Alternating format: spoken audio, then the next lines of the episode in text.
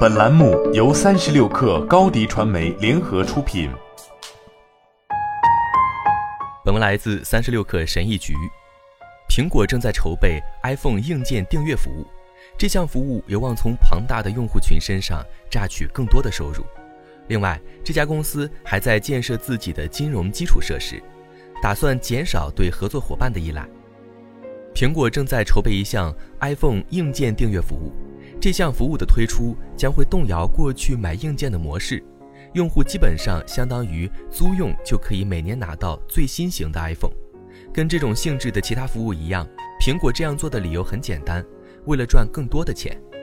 现如今，只有死忠的苹果粉丝才会年年都换 iPhone 新机，大多数消费者只有在认为有必要的时候才会升级。现在的数据是 iPhone 用户平均每三年升级一次设备，这个数据比约十年前的频率要低了，因为当时运营商每两年就会推出一次补贴和折扣。iPhone 的平均售价约为八百二十五美元，这意味着苹果每三年可从典型的 iPhone 客户那里拿到超过八百美元的收入。这正是苹果致力于推出订阅服务的原因。假如苹果可以将这八百美元提高到一千美元以上，而且把旧手机重新投放到二手市场去卖呢？苹果是可以做到这一点的。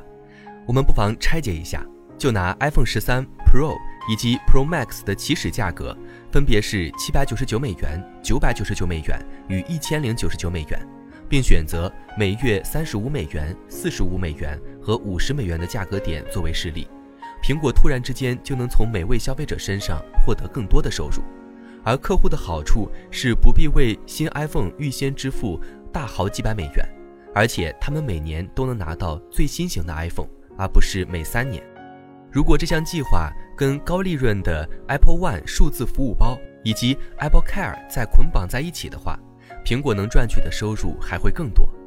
就算苹果每月的收费低于我建议的水平，旧手机稳定的大量涌入市场也会令苹果受益，因为这些手机又可以再次销售。苹果的 iPhone 硬件上还可以再创造百分之四十以上的利润率，所以说这是一项有利可图的业务，值得扩张。从长远来看，硬件订阅服务可让苹果攫取多得多的现金。iPhone 的流失率相当低，加入这项计划的用户很可能会坚持十年或更长时间使用 iPhone。在每月支付三十五美元的情况下，每十年每位客户贡献的收入将超过四千美元。许多读者提出的另一个问题是，这项计划与 iPhone 的年年换新计划或运营商分期付款计划有何不同？我能想到的最好类比是融资与租车之别。如果要贷款买车，你得在七十二个月内还清这辆车的全部价格，付清款项后，你将完全拥有这辆车的所有权，车就是你的了。而如果你是租车的话，你向经销商支付的是这辆车价值的一部分，但你得在租期结束时把车归还回去。iPhone 的年年换新计划以及运营商分期付款计划属于贷款方式。这种方式下，你相当于将 iPhone 的购买成本分摊到二十四个月之内支付。一旦你还清了贷款，手机就永远属于你了。不过，如果你愿意的话，在还清了一半贷款之后，你可以换掉这部手机。iPhone 硬件订阅更像是一种租赁，因为你支付的费用不是 iPhone 价格按两年分摊，你支付的是 iPhone 价值的一部分，但你从来都没有完全拥有这部手机。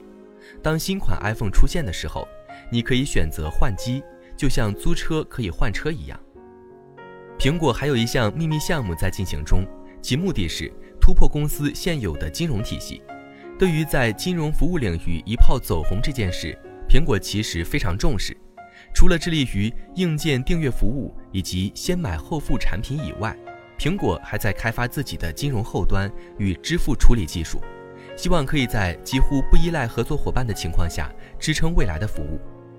苹果更广泛的成功源于将硬件、软件与服务三者结合起来。该公司一直致力于将自家产品统一打包，开发自己的金融科技服务技术，显然是这项战略的一部分。还有其他好处，通过转移目前聚焦美国的外部合作伙伴，苹果可以更快地将服务扩张到其他国家地区。如果涉及到的外部各方更少的话，开发新功能所需要的时间可能也会缩短。第一项有望使用苹果自家金融技术的服务，也许是先买后付服务。好了，本期节目就是这样，下期节目我们不见不散。你的视频营销就缺一个爆款，找高低传媒，创意热度爆起来，品效合一爆起来。微信搜索高低传媒，你的视频就是爆款。